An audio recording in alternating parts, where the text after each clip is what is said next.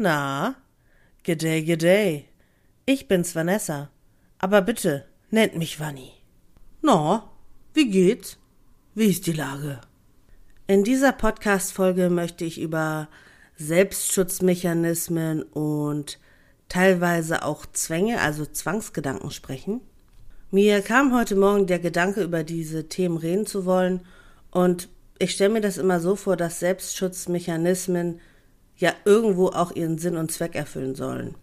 Das bedeutet für mich, dass diese prinzipiell nichts Schlechtes sein müssen. In der Psychologie, also der Verhaltenstherapie oder auch der Traumatherapie, geht es ja hauptsächlich darum, die Probleme zu verarbeiten und die verborgenen und vergrabenen Gefühle wieder ans Tageslicht zu holen. Durch diese Form von Therapie soll man das Ganze dann besser verarbeiten können aber dabei wird man ja auch mit den schmerzhaftesten Erlebnissen konfrontiert, die man sonst immer so gut verstecken konnte. Ich habe nämlich die Theorie entwickelt und vielleicht ist das auch ein bisschen ein blöder Gedanke, aber diese Schutzmechanismen gibt es ja nicht ohne Grund. Wir wollen ja nicht aktiv an die schlimmen Zeiten denken, wir müssen ja funktionieren und weiterleben. Natürlich kann es auf der einen Seite helfen, über die vergangenen Probleme zu reden, sie vielleicht ein bisschen zu analysieren und aufzuarbeiten.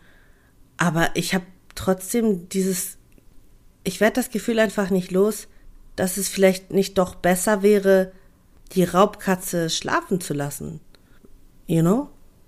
Die menschliche Psyche ist ja ein unglaublich verworrenes Konstrukt. Das bedeutet, dass wir immer noch nicht ansatzweise alles verstehen können, was seelische und psychische Gesundheit bedeutet. Ich bin aber fest davon überzeugt, dass jeder Mensch im Prinzip über einen sehr guten Heilungsmechanismus verfügt. Hierzu fällt mir ein Beispiel ein. In meinem näheren Umfeld gibt es nämlich eine Person, die schon als junger Mensch im Krieg groß geworden ist. Er hat sehr lange Hunger gelitten, sehr lange gefroren, an Müdigkeit, Erschöpfung, traumatischen Erlebnissen gelitten einfach auch das Elend gesehen, tote Menschen gesehen, wie Menschen sterben gesehen. Das hinterlässt ja auch seine Spuren.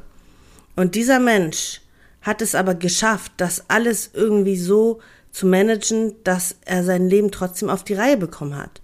Und ich denke, dass da die Psyche eine große Rolle gespielt hat. Also, dass diese Schutzmechanismen gegriffen haben und ihn einfach davor beschützen, nicht zu sehr immer an die Vergangenheit denken zu müssen. Und selbst wenn man oder wenn diese Person dann an die Vergangenheit denkt, ähm, diesen Schmerz nicht wieder zu groß werden zu lassen. Das heißt, dass man nicht sofort anfängt zu weinen oder ähnliches, sondern dass man einfach sich davon abgrenzen kann. Dass man sagt, das ist die Vergangenheit, das, das war so, das war schlimm, aber es macht mein Leben ja jetzt nicht schlimmer oder schlechter und ich muss jetzt nicht mehr leiden und das ist mir auch bewusst. Mir ist aber auch klar, dass nicht alle Menschen diese psychische Stärke besitzen, sondern auch teilweise psychisch eher etwas labiler sind. Und ich glaube, auch das hat seinen Sinn und Zweck. Ich glaube, die Menschen, die das nicht so gut wegstecken können, die keine Schutzmechanismen haben und ständig leiden, vielleicht an Trauma, also an der posttraumatischen Belastungsstörung leiden. Für diese Menschen gibt es dann halt eine andere Aufgabe im Leben. Vielleicht erfüllen sie einen anderen Sinn und Zweck. Und sei es vielleicht auch nur die Aufgabe eines Patienten für einen Psychotherapeuten zu sein oder eine Schwester oder eine Mutter, eine Tochter, ein Vater, ein Bruder zu sein, einfach die Aufgabe an sich als Mensch zu erfüllen, und äh, auf eine andere Art und Weise eine Bereicherung für die Gesellschaft zu sein.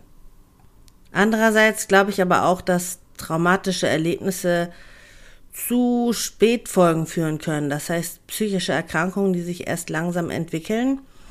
Und im Prinzip sind dann diese psychischen Erkrankungen ja auch eine Art von Mechanismus der Psyche. Das hat ja alles, wie gesagt, sein Grund, warum eine psychische Erkrankung ausbricht oder sich entwickelt. Klar spielen auch genetische Veranlagungen eine Rolle, soziales Umfeld, vielleicht Stress, also Stress ist ja immer so ein ganz wichtiger Faktor, dann ähm, Drogenmissbrauch oder mh, hm, ein Tod eines geliebten Menschen oder eine Trennung.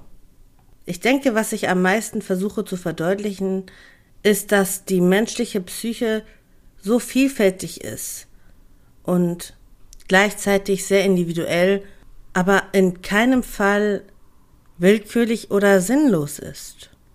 Genauso wenig sind Zwangsgedanken oder Zwangshandlungen sinnlos. Ich nehme mich jetzt mal als Beispiel. Ähm, ich habe teilweise Zwangsgedanken, die jetzt aber keine böswilligen Gedanken sind, sondern einfach nur Gedanken, um mich von meinem eigenen Denken abzuhalten.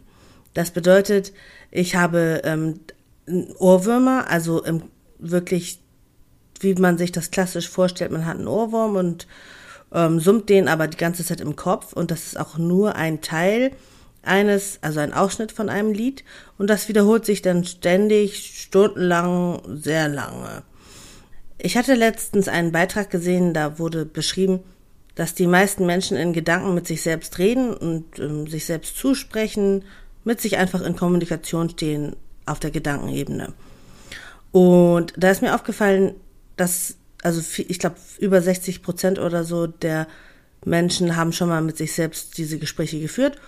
Und dann ist mir aufgefallen, dass ich diese Selbstgespräche sehr, sehr selten führe. Und meistens, wenn es mir ziemlich schlecht geht, indem ich dann nochmal in Gedanken richtig so ordentlich Gas gebe und mich noch schlechter rede, als ich bin, mich noch, mich noch ähm, trauriger mache, um vielleicht auch weinen zu können, weil mir das auch manchmal hilft in solchen Momenten.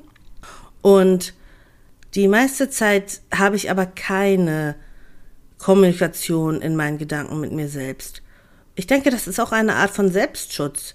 Denn wenn ich mir den ganzen Tag sagen würde, du bist so scheiße, du bist so doof, du bist so hässlich, du bist so unbegabt, unintelligent und uninteressant, ähm, dann würde ich ja auch bekloppt werden. Also ich glaube, das ist einfach schon gewollt und von meiner Psyche richtig so. Das ist die richtige Entscheidung, dass ich diesen Dialog nur wähle in ausgewählten Momenten, aber sonst stört es mich auch nicht sonderlich, immer einen Ohrwurm zu haben. Meistens sind das ja auch schöne Lieder, so wie von Annenmai Kantereit und so. ähm, und das beruhigt mich dann auch auf eine Art und Weise. Und das finde ich auch gut und richtig so. Bevor ich jetzt wieder zu weit ausschweife, würde ich diesen Podcast an dieser Stelle beenden. Aber ich möchte offen halten, dass ich zu diesem Thema eventuell wieder mal zurückkehren werde. Und dann gegebenenfalls auch mit anderen Meinungen oder wissenschaftlichen Artikeln. So, jetzt bleibt mir nur noch zu sagen. Vielen Dank für die Aufmerksamkeit und bis zum nächsten Mal.